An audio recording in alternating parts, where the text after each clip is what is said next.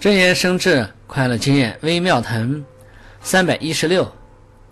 愚者对顺境总会沾沾自喜，而一旦逆境现前，就再也难有立足之地了。